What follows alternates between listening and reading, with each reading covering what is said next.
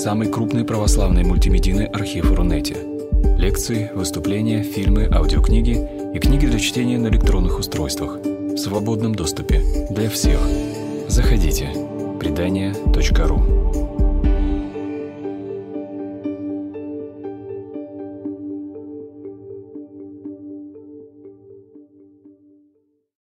Я вас рада приветствовать на очередной лекции из нашего, из цикла про бездомность.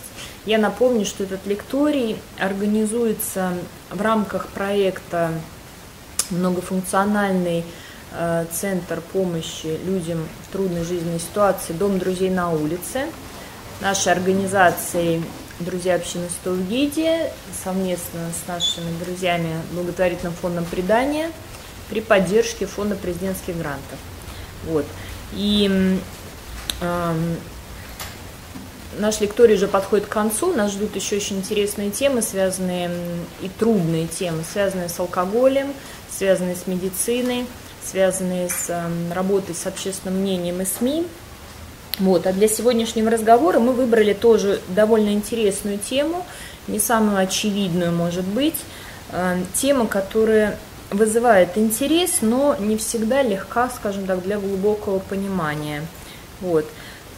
Состояние бездомного человека э, как э, физическое, так и эмоциональное, психологическое, э, часто, скажем так, носит на себе следы жизни, эм, в которой нет защищенности, в которой отсутствуют удобства, имеющиеся, как правило, в квартирах, и которые нам кажутся сами собой разумеющиеся. Люди бездомные часто выглядят старше своего реального возраста. Э, есть видимые знаки преждевременного старения, плохое состояние зубов, э, скажем так, эм, состояние кожи, которые, открытых участков кожи, которая всегда подвержена, э, скажем так, ветру, солнцу, холоду и так далее, морщины, ранняя седина, незначительные заболевания и накапливающаяся усталость становятся постоянными спутниками вот в этой жизни и оставляют свои следы. И, и таким образом тело, даже тело и организм человека становятся, ну, можно сказать, эм, мучительной обузой для самого человека со своими запросами и потребностями. Это не тот случай, когда мы знаем спокойно, что мы, скажем так, придем домой, примем душ, или мы, скажем так, простите, сможем сходить в туалет, скажем так, и знаем прекрасно ближайший пункт, до которого нужно дойти.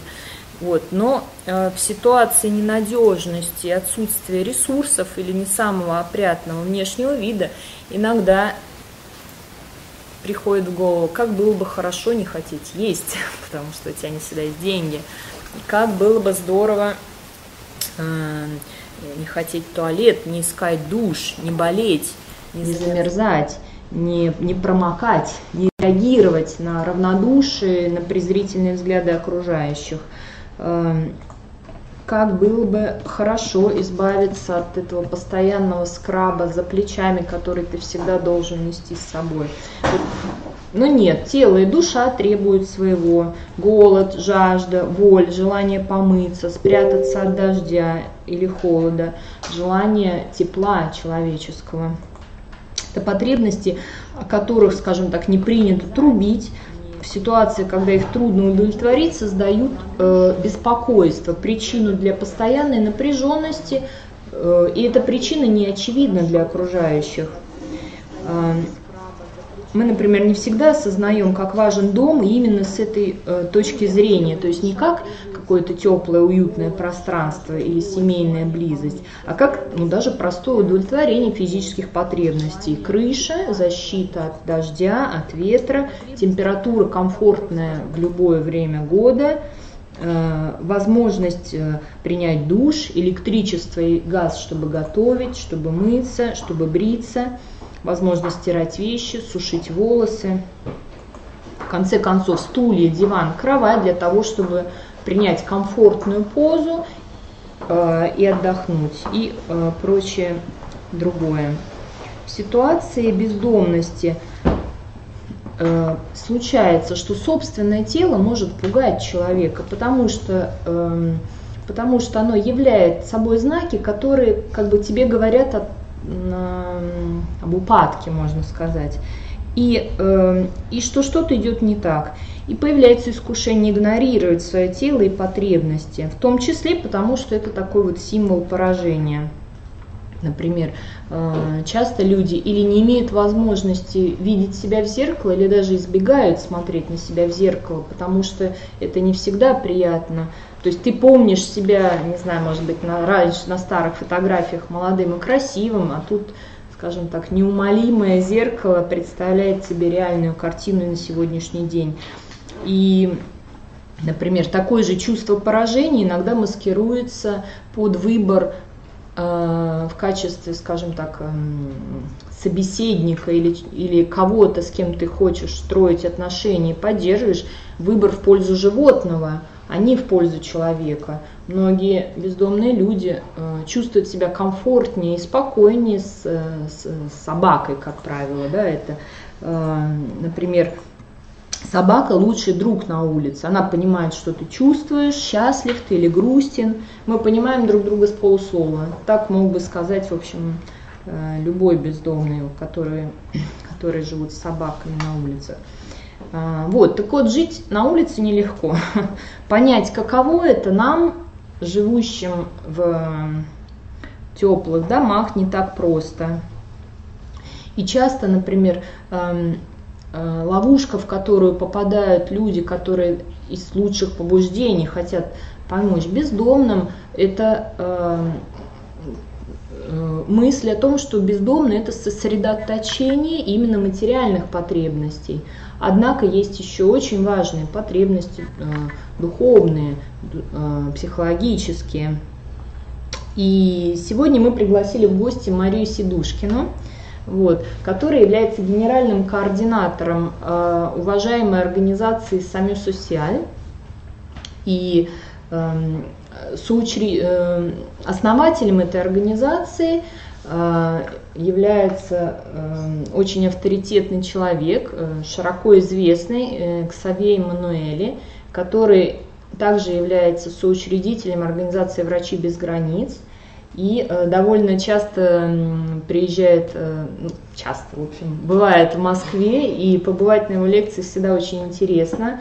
У него огромный опыт, у него есть своя интересная точка зрения и свой подход как медика, скажем так, такой взгляд на вопросы, которые мы сегодня хотим обсудить.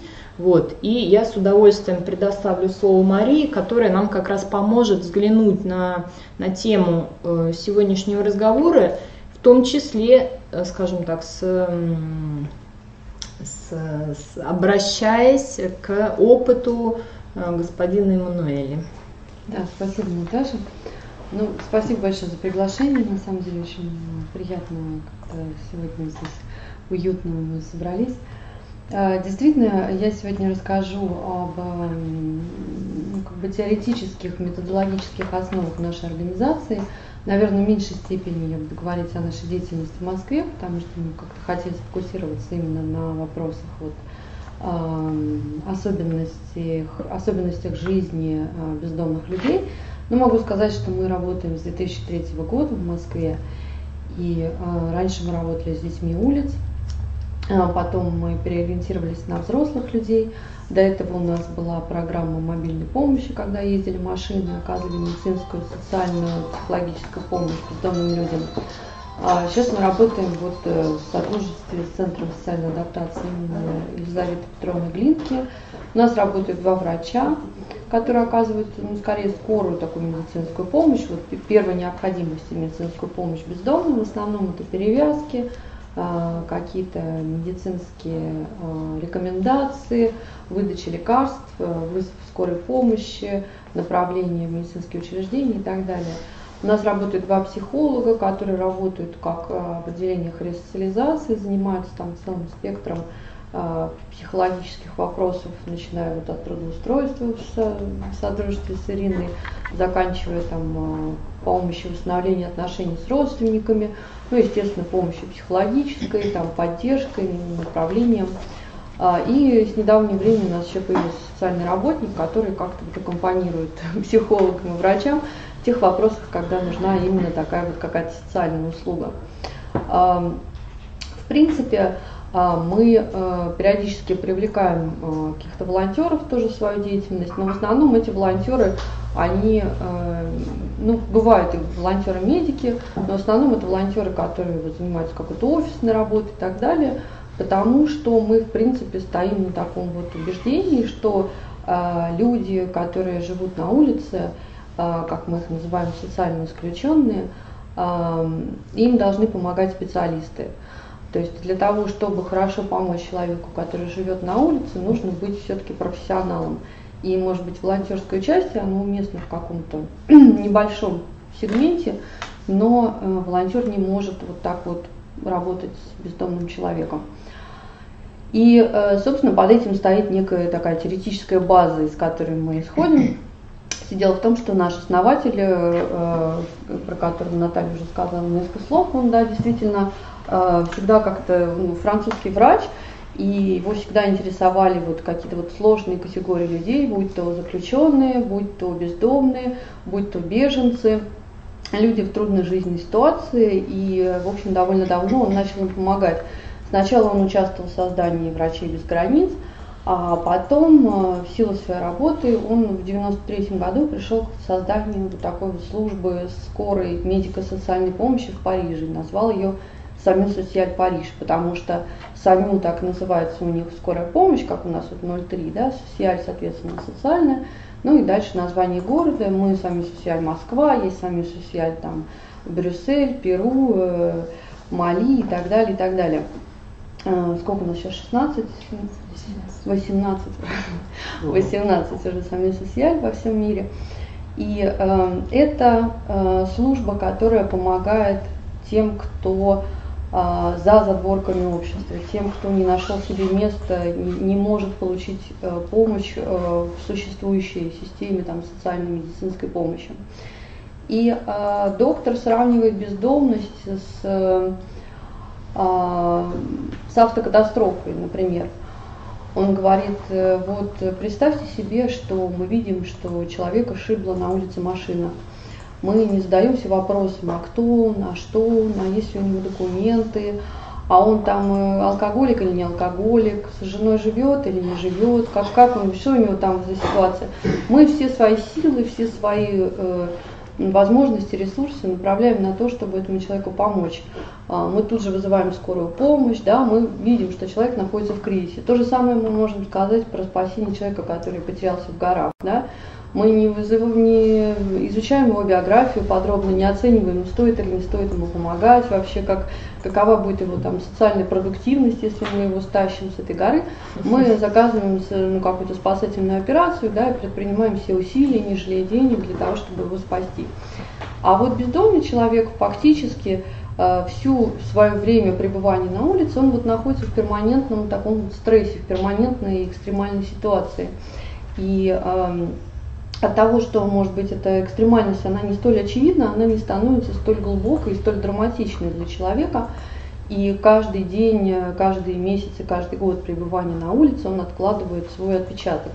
И в принципе, э, говорит доктор, и мы в принципе с ним, наверное, согласны, что есть какая-то точка даже невозврата. То есть человек доходит до какого-то такого момента, когда его жизнь на улице уже ну, начинает доминировать, что ли, да, над всем его остальным жизненным опытом, тем более, если этот жизненный опыт до уличной, до бездомности был не очень-то благополучным, и почва, на которую легла вот эта вот э, история с бездомностью, она изначально была как бы травматична, да, и эм, в своих работах вот и доктор Нейли, и его коллеги, которые работают э, в Сами Социаль Интернациональ, это такой международный орган, орган, который, организация, которая как раз собирает информацию, э, немножко координирует все Сами Социаль, вот как-то таким выступает координатором э, этой миссии. Э, в общем-то, речь идет о том, что Э, есть нек, некие коды, некие основы человеческой жизни, э, каждый из которых претерпевает э, деформацию, И э, вот на, на, на, в каждом из этих как бы, аспектов, в каждом из этих кодов наступает некая точка, когда вот перелом он уже становится таким фатальным. Первое, конечно же, это вот тело, о чем говорила сегодня Наталья. Конечно, э, человек э, подвергается очень большому стрессу, находясь на улице.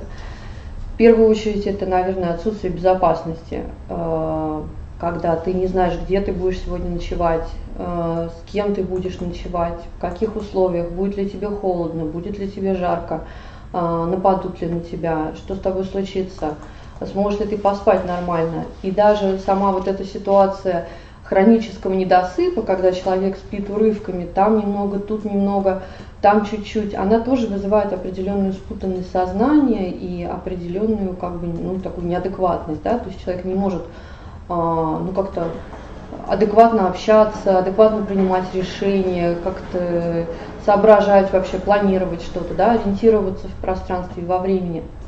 И надо сказать, что, ну, конечно, а, доктор Эммануэль, он привязан к такой философской немножко школе, да, французской, конечно, он подошел к рассмотрению этого вопроса так очень глубоко.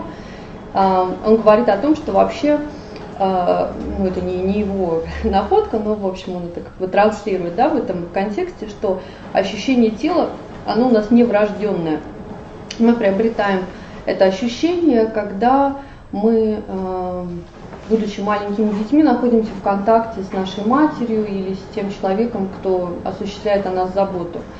А, оно складывается из прикосновений, из каких-то поглаживаний, из поцелуев, из того, что наша мама нас купает, что-то с нами делает. Мы постепенно вот находим как-то вот себя да, в этом теле, и мы начинаем, учим, учимся относиться к своему телу э, сообразно с тем, как наша мама относится к нам. Если она относится к нам пренебрежительно, если она невнимательна к нашим потребностям, если мы хотим есть, она нам не дает – если, ну, условно, да, конечно, немножко сейчас вульгаризирую эту э, теорию, да, то есть если нет соответствия между нашими потребностями и их удовлетворением, у нас такая же вот немножечко поломка начинается системно более глубоко, и она закладывается э, как основа нашего вот самоощущения, нашего тела.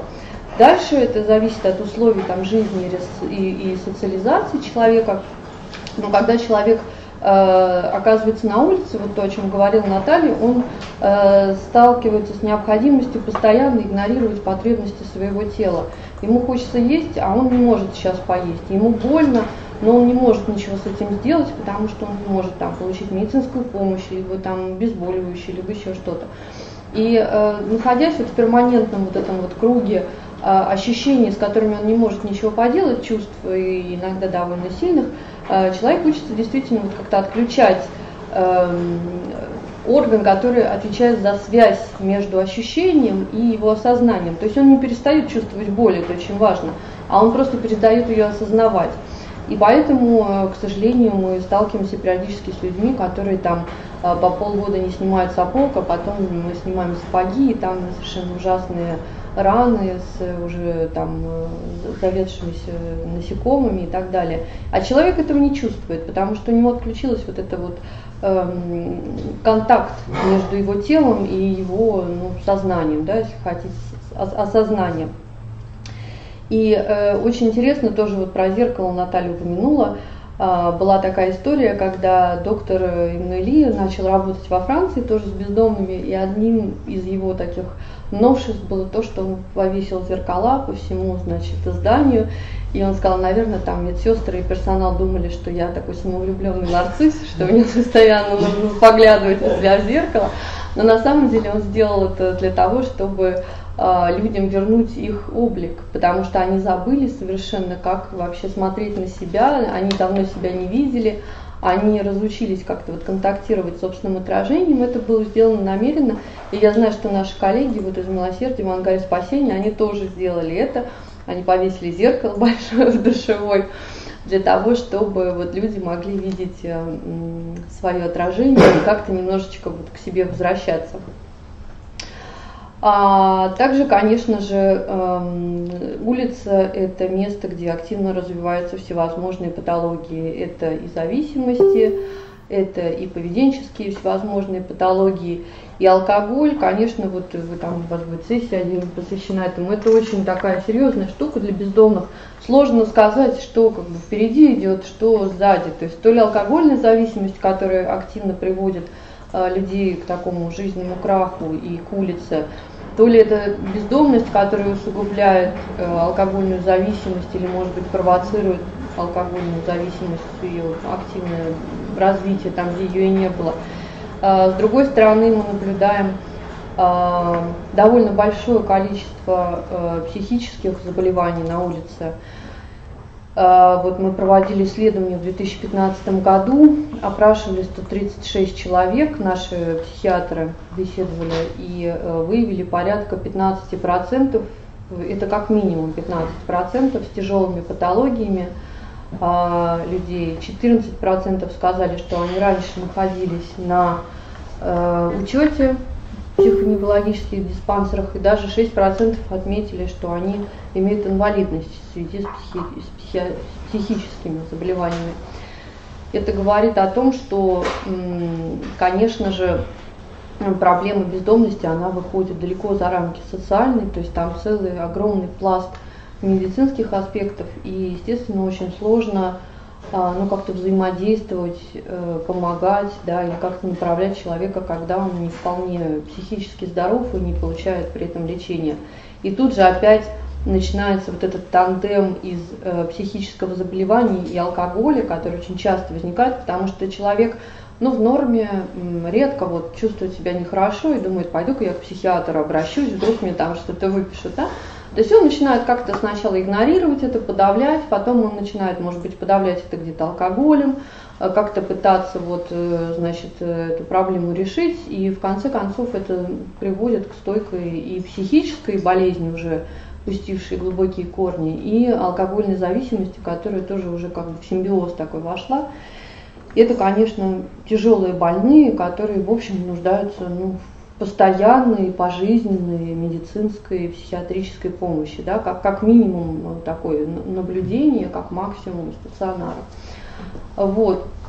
Это все вопросы, которые вот сопутствуют э, жизни на улице с точки зрения тела, и они, конечно, очень обширные.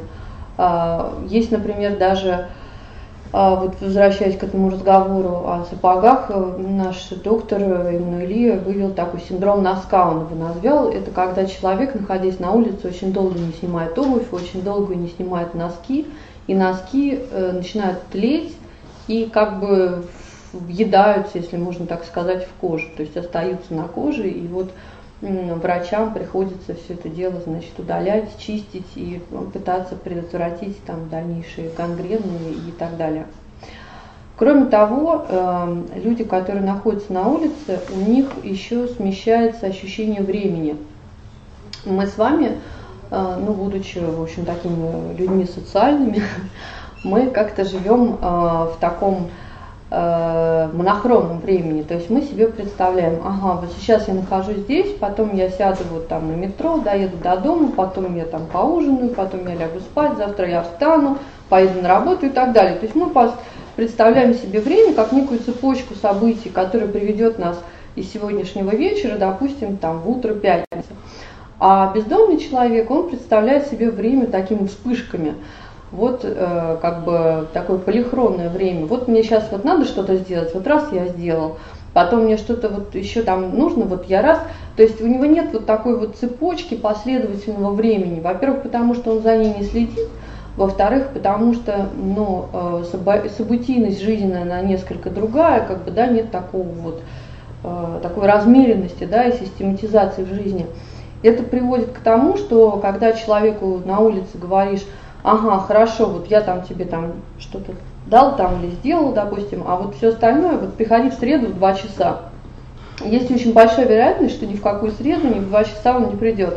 В лучшем случае он придет в понедельник в 2 часа или в среду в 5, а скорее всего вообще не придет. Просто потому, что он ну, существует немножко в другой системе координат. Для него среда 2 часа просто ничего не значит. Это все равно, что там меня спросить, что вы делали там в 95 году 2 апреля. Ну, то есть это из какой-то другой реальности. А, и еще э, люди начинают по-другому воспринимать пространство. Вот у нас одна бездомная там в разговоре отметила, что э, бездомные люди, если это москвичи, то они живут, как правило, в зоне ну, своего последнего места жительства. Очень часто даже в доме, в котором они жили, там в подъезде, допустим, соседи подкармливают, или просто как-то вот на районе. А приезжие, они в основном э, значит, вокруг вокзалов да, собираются, как-то вот им там понятнее. И э, надо сказать, что эта среда обитания, она тоже как-то по-другому себе представляется, чем э, у людей, которые включены в социум, потому что вот это пространство, оно есть какой-то вот такой безопасный шар, безопасный пузырь, э, покидать который как бы страшно, неприятно, не хочется и неизвестно, что будет потом.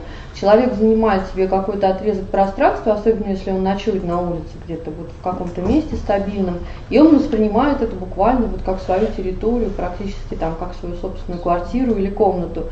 И ему, он, как бы ему как не нравится пускать никого на свою эту территорию, так ужасно не нравится покидать эту территорию, потому что, допустим, Э, ему там удобно рядом милостыню собирать, или еще по каким-то причинам там тепло откуда-то идет там из, из какой-то трубы, и он ее, допустим, покинет, поедет куда-то там пообедать или там э, помыться или еще что-то, вернется, а кто-то уже занял. И это будет как бы целая проблема. Поэтому вот такая вот, э, как в пещере буквально древние люди жили, вот примерно такой же тип сознания, когда вокруг непонятный, опасный, страшный и очень нестабильный мир – а значит вот это пространство, его нужно как-то защищать и в нем ну, стабилизироваться, по возможности остаться. Вообще, в принципе, э, ну, есть э, такие исследования, даже вот Надя Клюева, я читала то, что она там, э, наша коллега из Каритас э, изучала, в принципе, тенденция людей, которые находятся в стрессовой ситуации, и бездомных в частности, а, к такой архаике немножечко, к примитивизации деятельности и эмоциональной, и социальной. А, то есть э, у человека, наверное, пропадают полутона, вот какие-то оттенки эмоций, а остаются вот такие вот очень, ну, как бы сильные, а, однозначные и простые и понятные эмоции и формы коммуникации – и это сказывается, конечно, и на социальной сфере, потому что э, ну, человеку очень сложно там вдаваться как-то и, и эмпатично себя вести по отношению к другим. Он не всегда понимает и не может понять какие-то вот оттенки перехода чувств, но при этом э, какие-то сильные и грубые эмоции ему доступны. И это очень часто, конечно же, выражается в каком-то агрессивном поведении, а, в каких-то вот таких вот грубых, может быть, фразах. И а, часто социальные работники, особенно те, кто начинают, они приходят с такими радужными, значит, надеждами, что сейчас они будут общаться, и люди пойдут им навстречу, а люди там наоборот как-то их отвергают и так далее. То есть коммуникации не происходит. А, это вот связано как раз и с таким вот огрубением некоторым эмоциональным, но в то же время конечно, связано и с той специфической обстановкой, в которой оказывается человек, потому что он действительно выживает на улице. Ему приходится отстаивать э, свою безопасность, ему приходится какую-то занимать, если он живет в сообществе, какую-то определенную роль, и ему приходится тоже как-то себя позиционировать. И, конечно, э, все это такое маленькое общество бездомных, оно очень связано с насилием, насилие постоянно рядом, и люди от этого как-то черствеют и привыкают жить в таком режиме, и потом им очень сложно вернуться обратно. А, и вот как раз эм, у нас еще есть Самю Социаль Интернациональ такой э, психотерапевт, э, психолог Оливье Дувиль, и он назвал это явление парадоксальная субадаптация – когда человек настолько адаптируется к выживанию на улице, выживанию в бездомном сообществе, что вернуться в социум, ему вот эти навыки, которые ему помогают прекрасно, ну не прекрасно, но выживать, да, более-менее эффективно, успешно на улице, они мешают ему в обществе. То есть он как бы так адаптировался там, что в обществе он никак вот с этим своим багажом новым влезть не может. Как бывшие заключенные, которые да, например, да, да, преступление, да. То есть это как бы э, ну такая вот модель поведения, да, наверное, очень действительно маленькое сообщество, если речь идет о такой сообщности, оно очень часто вот имеет такие черты. А, тем более, что у нас очень много людей на улице, бывшие заключенные, имеют большой опыт в тюрьмах, поэтому перенос вот этой модели общения как бы из одного общества в другое, он, конечно, неизбежен. А, и, ну, в принципе, надо сказать, что а, все вот это вот состояние человека, который вернулся с улицы и пытается как-то адаптироваться к обычной жизни, будь то какой-то социальный центр, какой-то ночлежка, приют там и так далее, или может быть он вернулся к родственникам, можно описать как посттравматический стрессовый синдром. То есть э, вот это вот состояние человека, пережившего э, стресс э, бездомности, шок бездомности, оно, в общем, сопоставимо с состоянием человека, который там столкнулся с какими-то ужасами там, боевых действий и так далее. И симптоматика, э, поскольку мы все-таки говорим о врачах, да, которые в первую очередь как пациентов видят э, бездомных людей, симптоматика того и другого очень похожи. Это и избегание какое-то, да, то есть избегание говорить о том, что с ним произошло, избегание говорить о том, что в реальности привело человека на улицу. Очень часто такие люди занимаются такой мифотворчеством таким, они создают некие мифы, легенды социально приемлемые, которые, ну, по их мнению, будут как-то приняты, одобрены людьми, и э, таким образом они защищаются от своих настоящих э, событий, переживаний, которые э, очень их сильно травмировали. И надо сказать, что вот мы даже э, у нас есть еще книга, где мы собирали истории бездомных людей э, и интервьюировали там ну, порядка 15 человек. В книгу вошло 12 историй. И а, ни один из людей, с кем мы беседовали, они все имеют реальный опыт бездомности, не сказал нам настоящий срок своего пребывания на улице.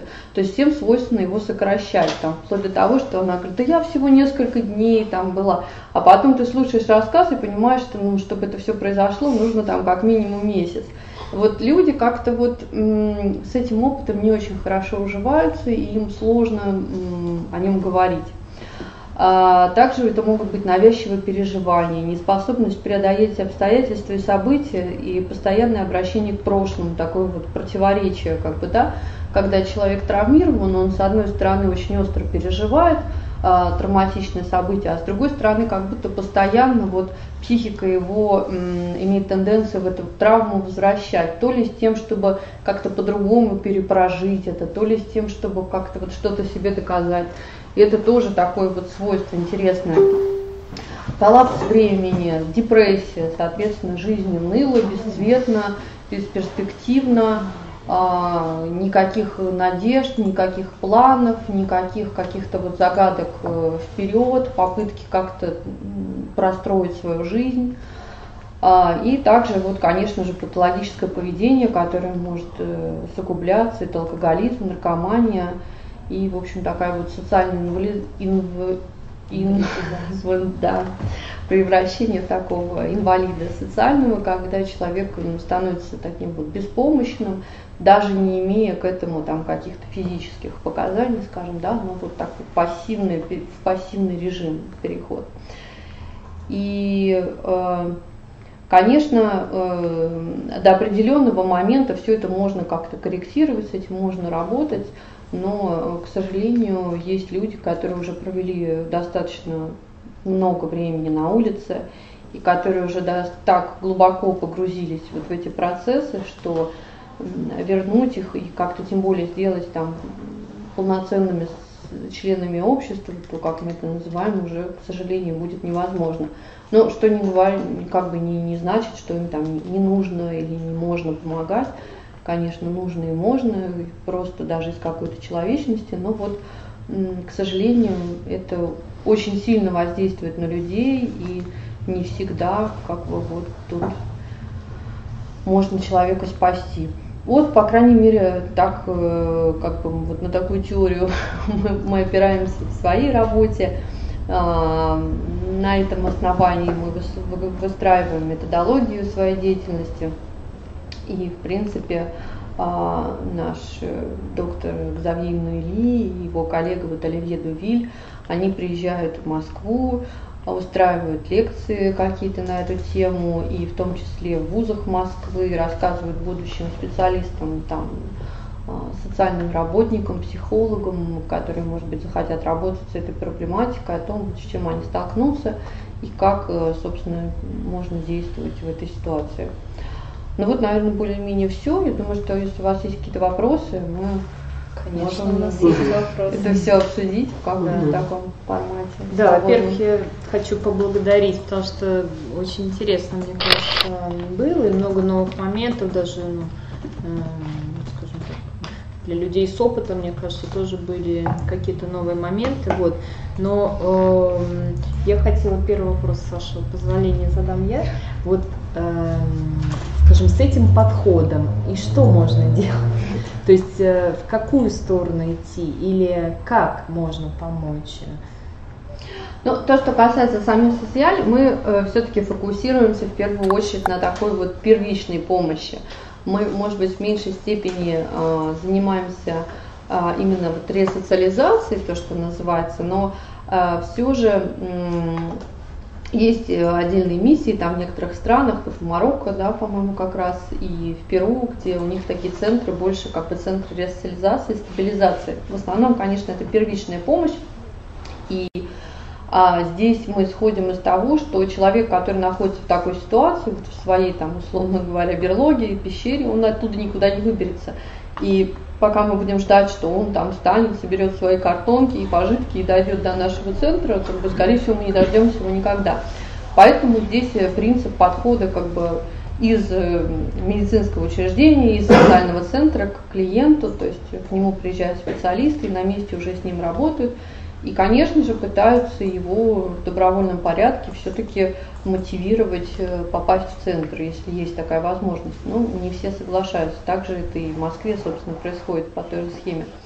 А второй момент, который нужно понимать, что а, даже если это человек, который потенциально может как-то изменить свою жизнь и вернуться так или иначе там, а, под крышу, скажем так, это, скорее всего, процесс, который потребует очень длительной работы очень кропотливый и очень время затратный, но тем не менее она может быть эффективна, потому что психика человека, она очень медленная штука, и э, для того, чтобы восстановиться, даже я слышала такую концепцию, что на один год бездомности, по-моему, Завье где-то говорил, на один год бездомности приходится три года ресоциализации. То есть, если человек прожил на улице один месяц, ему там где-то три месяца потребуется, чтобы прийти как-то более-менее в себя. А те ребята, которые по 10 лет живут э, на улице, вот такие, в том-то и дело, да. Получается, что они безнадежные? Вот Или все-таки есть шанс?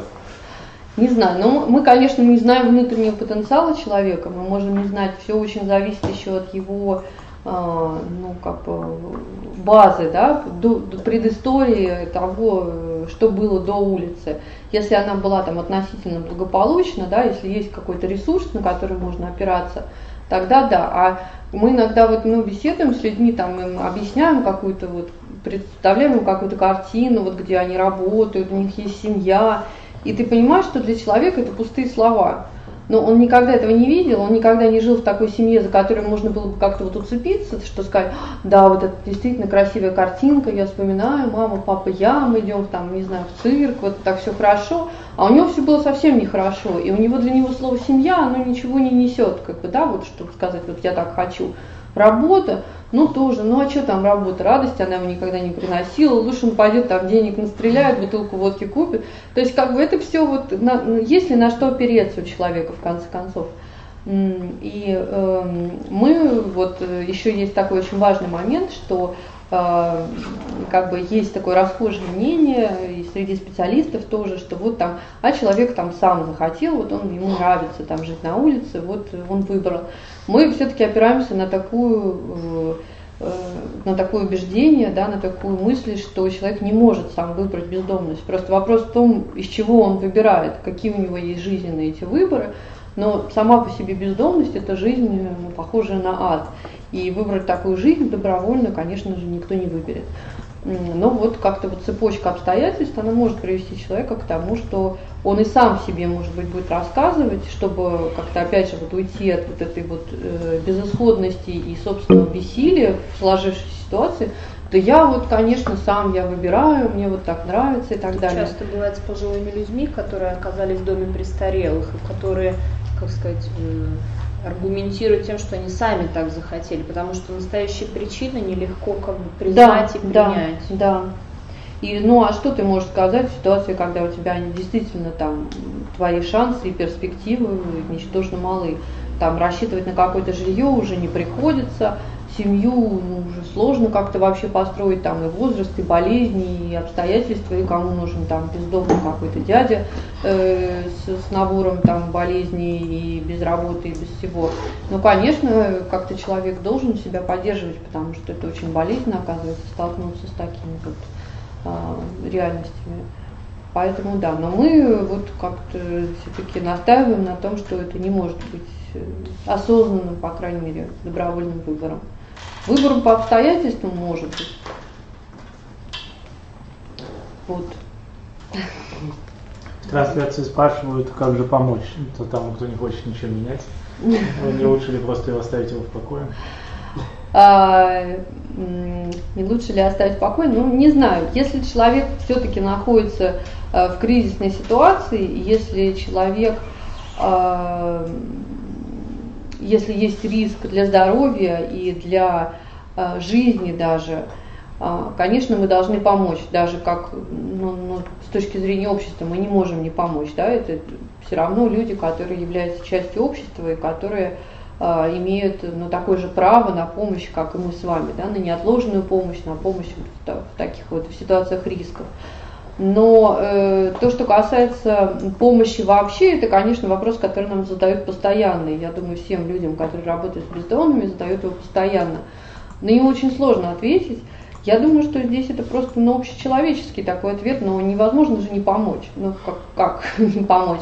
Конечно, э, помогать человеку там э, купить бутылку водки, наверное, не стоит, да, но помочь ему купить еду, я думаю, что в современном обществе, когда у нас уже речь не идет о том, что мы там все голодаем, и вот я лишу себя буханки хлеба, отдам ему, там, да, но это не является какой-то такой вот серьезной жертвой со стороны каждого из нас, чтобы просто вот не, не дать человеку поесть просто так. Не потому, что он там хороший, нехороший, или пьяный, или трезвый, вот просто так, потому что, ну, собственно, он человек, и это э, естественная потребность человека кушать, да, там, спать в тепле и так далее.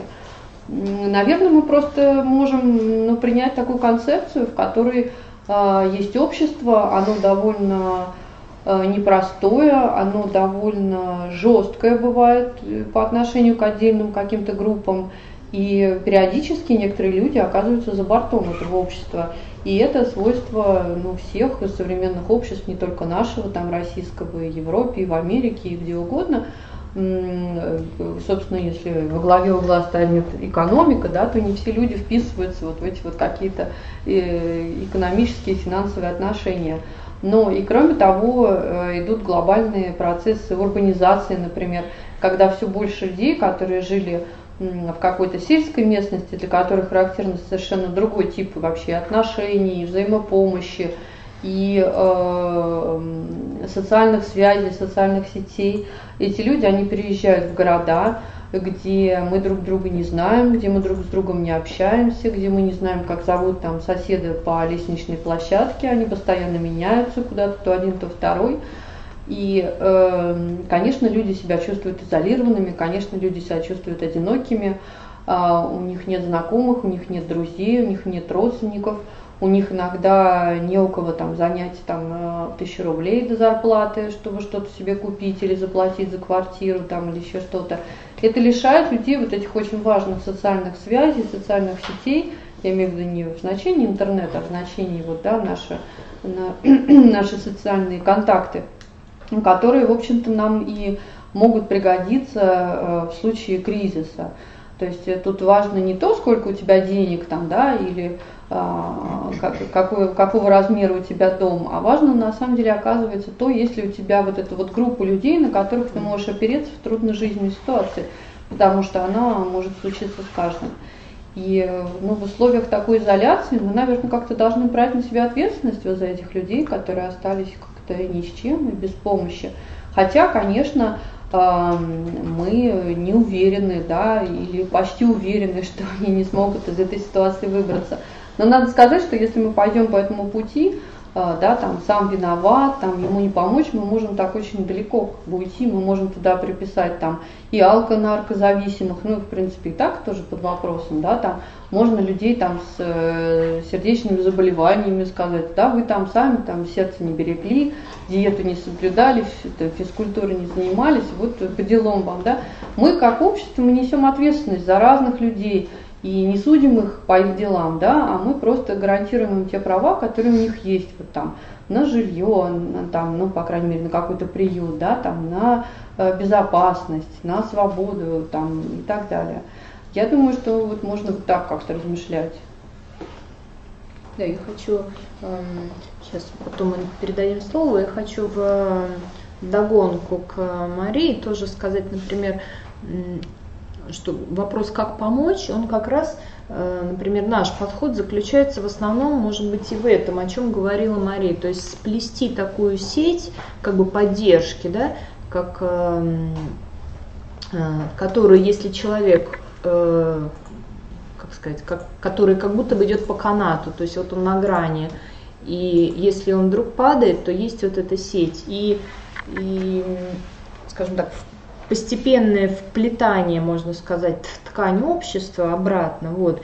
И здесь очень важным э, как бы, фактором является, во-первых, как бы фактическая помощь как бы, в мелких вещах, и, во-вторых, может быть, даже доверие. Вот я скажем так, вера в человека. Да? Мне очень понравилось, как Мария сказала, э, людям вернуть их облик. Вот это ну, это потрясающе, мне кажется. Это то, что вот нужно, и то, если исходить из этой как бы идеи, то это в большинстве случаев может и сработать. Например, я хочу привести здесь пример, мы говорили о смещении времени, да, вот об, скажем так, дезориентации, может быть, в пространстве. Скажем так, опыт нашего проекта «Дом друзей на улице», собственно, благодаря которому мы, мы решили запустить этот лекторий, э, показал, что, э, скажем так, мы оказываем помощь э, всем, кто к нам приходит и кто в ней нуждается, независимо от наличия документов, гражданства или регистрации. И мы ввели систему записи, предварительной записи. И на самом деле, э, когда мы стали, скажем так, э, строже и внимательнее к этому относиться, мы обнаружили, что это привело к положительным результатам. То есть люди начали эм, ориентироваться во времени, то есть ценя пространство, в которое оно, они попадают, приходя к нам, то есть как бы тут еще фактор мотивации, понятно. Если человеку это важно, то он начинает как бы это ценить. То есть, во-первых, это ему помогает как бы простроить неделю, да, то есть это э, не моя неделя расписанная там условно, да, по минутам, но это неделя, в которой уже есть дни, когда он может прийти к нам, в которой есть еще какие-то другие его дела. И он начинает ориентироваться во времени, он сохраняет этот талончик, где написано время указано, ну, который... И этот же фактор, который ему, скажем так, мы верим, что поможет, например, в, эм, в том, чтобы прийти вовремя на собеседование по трудоустройству, скажем так, касательно работы. И я, например, рада здесь тоже при, э, присутствию здесь друзей из благотворительного фонда «Второе дыхание», которым мы сейчас только начинаем такой совместный опыт, скажем так, эм, э, опыт трудоустройства именно наших вот эм, бездомных друзей, с которыми мы общаемся. Вот. И, и, и мы только начинаем, но как бы, скажем так, позитивные моменты есть, если есть доверие, есть, э, скажем так, если мы не требуем завтра от человека то, что как бы он в состоянии будет сделать там через два месяца, вот, поэтому, вот, поэтому тогда еще один вопрос. Да. А, я бы хотела уточнить а, про принцип работы вашей организации. Я очень запомнила фразу, что помощь бездомным – это на самом деле специализированная помощь, что не каждый в состоянии может ее оказывать. А, я хотела уточнить, а возможно ли в этой профессиональной помощи место личному контакту с бездомным? Или это уже выходит за рамки профессионализма и наоборот мешает помощи и работе с бездомными? Хорошо, спасибо. Ну, конечно, личный контакт есть. Э, мы же не машины, мы все равно э, как-то взаимодействуем и проникаемся, и иногда там где-то нарушаем границы, и как-то э, сочувствуем по-человечески. Э, здесь, наверное, речь идет о том, что э, хорошо, конечно, если э, человек, который работает, он будет еще и хорошим человеком, там, отзывчивым, там, и все остальное.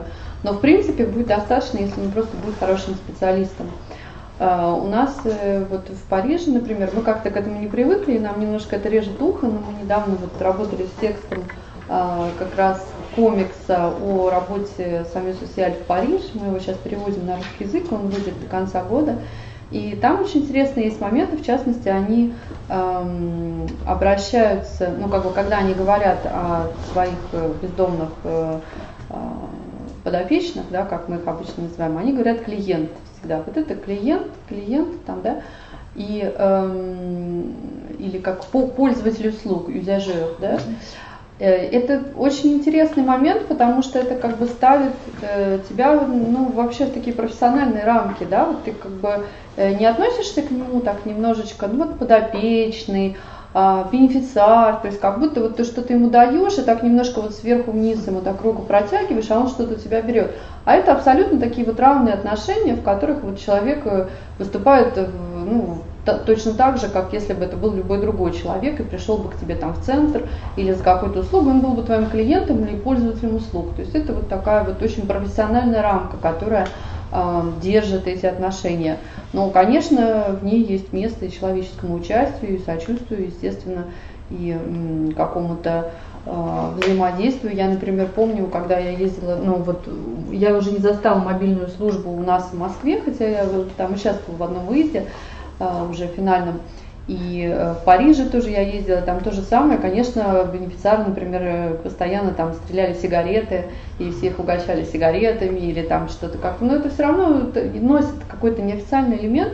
Но если человек там нет настроения сегодня, он там поругался с кем-то или плохо себя чувствует, это не должно мешать ему выполнять свои профессиональные обязанности. То есть если он просто выполнит качественно свою работу, этого будет, в принципе, достаточно, ну, как бы для человека, да, быть достаточно вежливым, достаточно э, там, открытым, готовым помочь и так далее. Наверное, это про это. Можно реплику? Представляться надо? Здравствуйте, Рыжаков Сергей Вячеславович, помощник учредителя фонда «Люди добрые». Я по поводу сети, которые самое, мы расставляем для того, чтобы амортизировать наших клиентов. Ну так вот, дело в том, что э, моя, самая, моя реплика такова. Э, теоретически я этой темой занимаюсь давно, э, практически меньше, но тем не менее я сам задался вопросом, а почему вообще бездомные существуют? И существуют во всех обществах, кроме тех, где их просто там выжигают, э, вот самое, вытравливают, и там, где все настолько бедны, что все там практически... На грани. Да, там в какой-нибудь африканской или латиноамериканской стране там есть города, где бездомного от там домного не отличить. Ну так вот, суть не в этом. Суть в том, что в благополучных странах действительно бездомные это прослойка, нужная нам, людям социализированным. Нужная для чего? Мы, смотря на них, думаем так, если я не сделал над собой сегодня усилия, если я не пойду на этот... Да, да, да, да. да. Вот именно. И получается, что создавая эту сеть, мы этот стимул уменьшаем. И поэтому туда ну, попадает гораздо больше. другая версия. Э, и еще одна реплика. Вот мы сейчас рассуждаем про бездомных. И ни разу никто не упомянул об очень интересной категории – бичи. Вы вот сам расчет не берете. Дело в том, что я некоторое время работал госинспектором по охране природы, это, будем говорить, инспекция парков, которых в Москве, слава богу, дофига, есть еще в парке федерального подчинения, вот Лосиный остров. Ребята, там есть города, поселки и э, самое, да, их регулярно самое, громят, э, вытесняют и прочее, они снова появляются. То есть э, есть люди, которые в принципе вот в городской среде, им делать нечего. Они там живут очень даже неплохо и живут, э, будем так говорить, в каком смысле даже преуспевающие. Ну ладно, это, эти, эти истории жизни рассказывать, это надолго. Просто как-то вот действительно то, что сказано, Мария, кстати, чудесная лекция, действительно супер. Я думал, что я знаю много, теперь я понял, что мне еще есть куда учиться. Ну так вот, э, вопрос в том, что действительно есть люди, которые настолько хотят быть дикими, что их социализируют не то, что без лука, они просто скажут так, извините, это то же самое, что из негра сделать. Вот негр согласится стать белым, некоторые согласятся, а некоторые скажут, извините, я вот таким родился, мне и так хорошо. Не знаю, далеко даже, я. даже не знаю, с чего, с чего начать разгромный ответ, потому что Сколько угодно. Все, тогда я сказал все. начинаем, как сказать, Да, это индивидуальная позиция. Я Златоуст заинтриговал. Да. Но э, я думаю, есть такой хороший проект э, у у Ночлежки, по-моему, он был, да, когда они снимали детей и спрашивали у детей, кем они хотят стать, а потом они снимали вот э, клиентов своего центра и тоже спрашивали, кем вы хотели стать в детстве. И те говорили, там, я хотел стать там космонавтом, там, ну, как обычно, балериной. И э, вывод э, этого видео такой, что никто не хочет стать бездомным. Ни, ни одного ребенка и ни одного взрослого не сказали, да я вообще-то хотел там жить на улице. Я думаю, что вот про э, вот этих категорию бичей, это как раз та самая история, когда люди так адаптировались жить вот в этом своем э, сложном обществе, э, живущем по совсем другим законам, нежели мы, большая часть из нас, что им уже как бы реадаптация обратно, она чрезвычайно сложна, тем более, что если нет э, каких-то условий, которые вот эту жизнь делают для них невыносимой. У нас, например, очень много вот в приемном отделении да, людей э, больных, престарелых, ослабленных. Почему? Потому что, ну, честно, в приемном отделении, конечно, условия не, не мед. И идут туда люди, которые уже на улице выживать не могут, у которые в силу состояния здоровья, да, там, как правило, здоровья, психики, они больше на улице жить не могут. Ну Вот, э, наверное, здесь тоже такая ситуация. Пока могут, живут, да, там что случится завтра, может быть, их там разгромят, или там они переругаются, или там один другого убьет, там. А, Вот как бы, я думаю, что тоже вопрос выбора, он здесь такой весьма условный. Но то, что они э, практически как бы не уже не возвращаем, это вполне может быть такой вариант. А, Мне очень понравилась э, фраза по поводу смотря из чего выбирать. Действительно, я знаю достаточное количество людей, которые ушли на улицу из э, весьма благополучной среды. Как-то раз мне в самом бабушка, которая имеет опыт э, достаточно общения с э, нашими клиентами, рассказала такую историю. У одного профессора была очень строгая жена. Она сказала, если ты не получишь следующего своего звания, я тебя выгоню из дома. Он его не получил и сам ушел.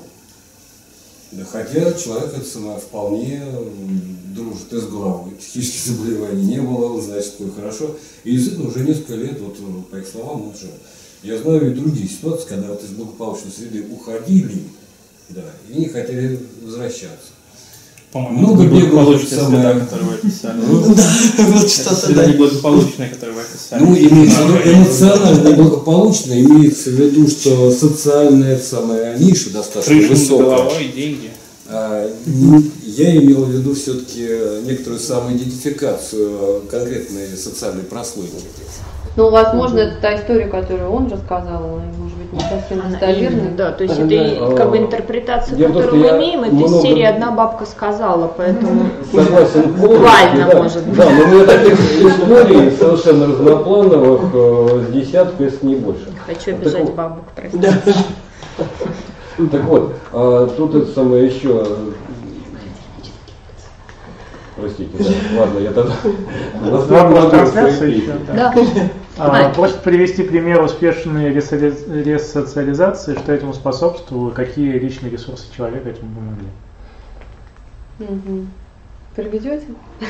Основном? Личные ресурсы. э, Ну, я так понимаю, человек. Да, ресурсы человека. в трудную Да. ситуацию. Я могу привести пример. У нас в центре, я сотрудник Центра социальной адаптации имени Елизаветы Петровны Вельки, занимаюсь вопросами трудоустройства. У нас в центре э, находился три года назад бездомный гражданин, который совершенно не хотел трудоустраиваться. Э, Это был процесс перетягивания каната, практически, наверное, месяца восемь. А, Ну, назовем там его Иван, да, понятно, что это не Иван. А, почему ты не хочешь? Да вы знаете, я подрабатываю. А как ты подрабатываешь? Ну, я вот пирожком хожу, это когда реклама на человеке одета. И процесс, я говорю, длился месяцев восемь. Но в тот момент у нас, э, мы как организация, между организациями был заключен договор с профессионалом. Это государственное автономное образовательное учреждение дополнительного профессионального образования, Центр профессионалов.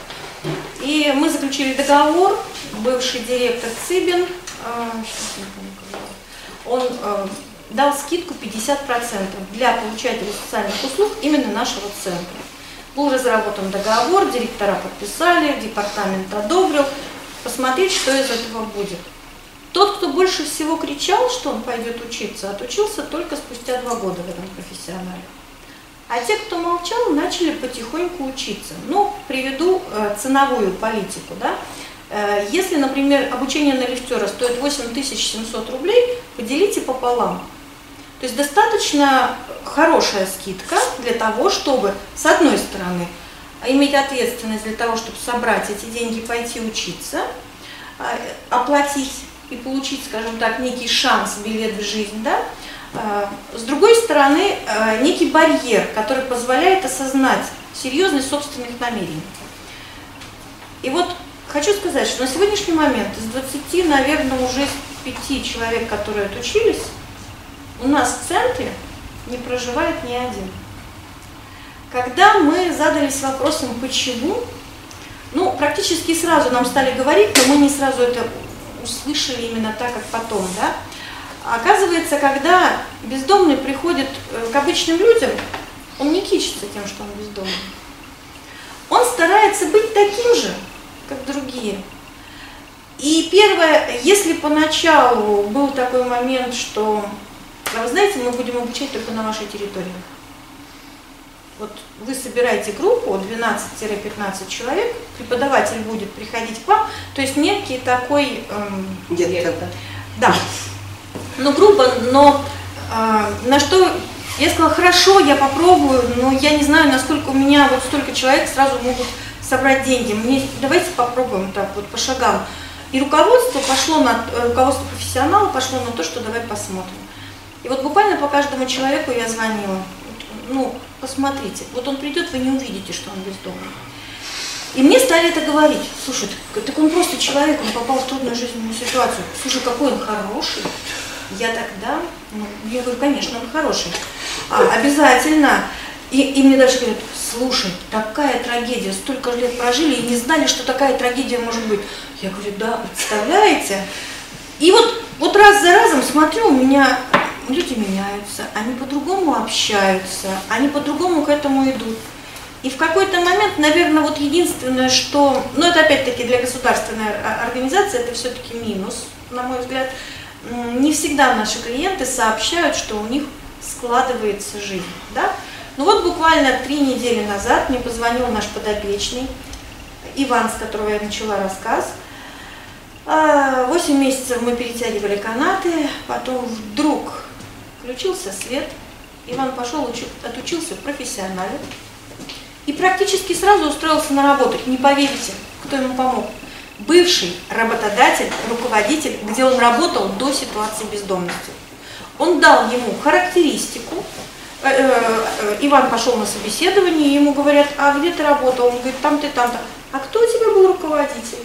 Он называет фамилию, он говорит, а я знаю этого человека. А если я ему сейчас позвоню, что он про тебя скажет? А тот опешил, говорит, ну позвоните. Он говорит, я, я так растерялся, вы ему позвоните. Я как бы хороший был. Вот как-то так, да? Э, он позвонил, и ему действительно дали хорошую характеристику. И пошел наш Иван работать. Буквально через два месяца он отзванивается и говорит, Ирина Ивановна, помогите мне еще работу найти, пожалуйста. Я, говорит, сейчас на одной работаю, но у меня такой график, что я готов еще. Я пока там думала, пока с кем-то там согласовывала, он говорит, вы знаете, я уже на трех работаю. Я говорю, э, а можно узнать как? А он говорит, вот вы знаете, вот это вот моя основная работа, где у меня есть жилье. Работодатель дал хорошее общежитие, да? А, здесь же большой магазин, и в большом магазине сейчас новогодние подарки собираются. Так вот, я, когда у меня там 3-4 часа есть, я хожу собирать новогодние подарки, и там мне посоветовали. И я работаю, значит, вот график, там, ну, допустим, сутки трое, да, вот а, одни сутки я работаю здесь, через сутки я работаю там, и вот выбираю часы, я еще сортирую эти новогодние подарки. А вы знаете, а я хочу квартиру себе купить по ипотеке. Я говорю, правда? Давай будем отправлять эти, давай посмотрим, что у тебя там получается, стаж работы, что чего, давай попробуем отправлять заявки. И вот он, не живя уже в центре, приезжал для того, чтобы отправить заявки, э, посмотреть, как это делается. У меня, честно говоря, уже у самой опустились руки, потому что ну, ничего у нас совершенно не получалось. Но на, э, молодой человек понял, что это можно делать самостоятельно, то есть какой-то тоже произошел обучающий этот момент, он продолжил этот момент, и буквально три недели назад звонит и говорит, Ирина Ивановна, я все-таки купил, но я купил комнату в коммуналке, но, говорится, это в Московской области. При этом все варианты, которые были, он звонил и говорил, что вы скажете, что вы посоветуете, мне вот то предложили, мне вот это предложили. я говорю, приглашай в гости. Ты не представляешь, вот наконец я понимаю, что не зря работаю. Я хотела, чтобы он слышал аплодисменты. Скиньте мне видео, я ему отправлю. Просто на сегодняшний день я не могу обнародовать эту историю с, э, по двум да. позициям. Во-первых, с одной стороны, нужно его принципиальное согласие, с другой стороны, я знаю, что он его не дает. По одной простой причине. Он говорит, я не хочу, чтобы вы знали, что я был бездомным. Долго он на улице был? Ну, я лично сама с ним работала чуть больше трех лет. И он жил на улице или в центре? И, и на улице, и в центре периоды были разные.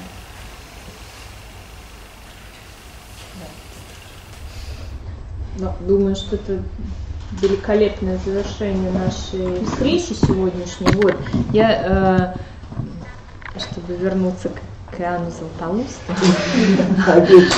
Сергей высказал версию, что бездомные нам нужны для устрашения. Ну, это одна из. Одна из, конечно. Не будем слушать остальные. Но э, а вот Иоанн Златоуст считал, что бедные люди нужны нам для умягчения сердец. Скажем так, моими словами, моей интерпретации и чтобы мы не были жестокосердными. Но вообще, конечно, я думаю, как правильно сказала Мария, что мы все, как сказать, живя в 21 веке, мы все члены одного общества, все равно нужны, равно могут быть полезны, равно ценны, равно и так далее. Вот. Поэтому большое спасибо за этот разговор. Спасибо Если у нас вам. не осталось больше Здесь вопросов, есть еще брошюры, которые, я у нас думаю, есть принципе, на сюрприз. всех, наверное, хватит. Да. Да. Там как раз э, вот э, доктор э, с коллегой рассказывают, они на двух языках, русском и французском, рассказывают немножко о методологии. Здесь есть какой-то мой кусочек как раз истории бездомности в России, так что вы можете взять. Да, я повторюсь, что э, на ближайших встречах мы как раз э, и здесь вижу еще одного хорошего друга. Затронем тему медицинской помощи и вопрос, связанный как раз с алкоголизмом, и, э, и еще одну Когда очень интересную тему. Поэтому следите за, за объявлениями, анонсами. Спасибо всем большое. А, можно а, да, последнюю фразу? Светлана Файн, друзья общины Святого Егидия, я хотела тоже поблагодарить э, Марию, потому что было, правда, вот очень интересно и очень здорово. И, то есть меня просто поразило, насколько, с одной стороны, есть ну, огромная действительно глубина понимания э, жизни бездомного человека и очень большая общность на самом деле в нашем понимании. И при этом... диаметрально. Да, вот. И поразительно то, что ну, а, подход, что ты должен быть профессионалом для того, чтобы помочь бездомному человеку. На самом деле, Катин вопрос, он вот как раз про это был.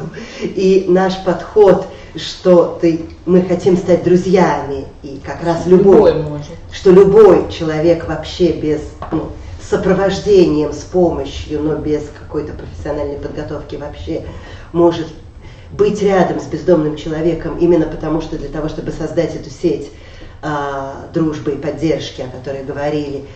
Нужно быть просто человеком, человеком, который хочет. Желание. Нужно желание, нужно быть человеком, который ну, хочет быть другом. И э, я думаю, что вообще очень хорошо то, что есть подходы разные. Мы разные. Вот. И мы дружим. И мы, и мы дружим, потому что я думаю, что бездомному человеку нужен профессионал из Самю Сосиаль, нужен друг из друзей общины Святого Егидия, нужны еще очень-очень разные люди, так же, как и, собственно, всем нам. Да, да, спасибо. Лекция проведена и записана по заказу православного мультимедийного портала «Предание.ру». Лекции, выступления, фильмы, аудиокниги и книги для чтения на электронных устройствах в свободном доступе для всех – Заходите. Предание.ру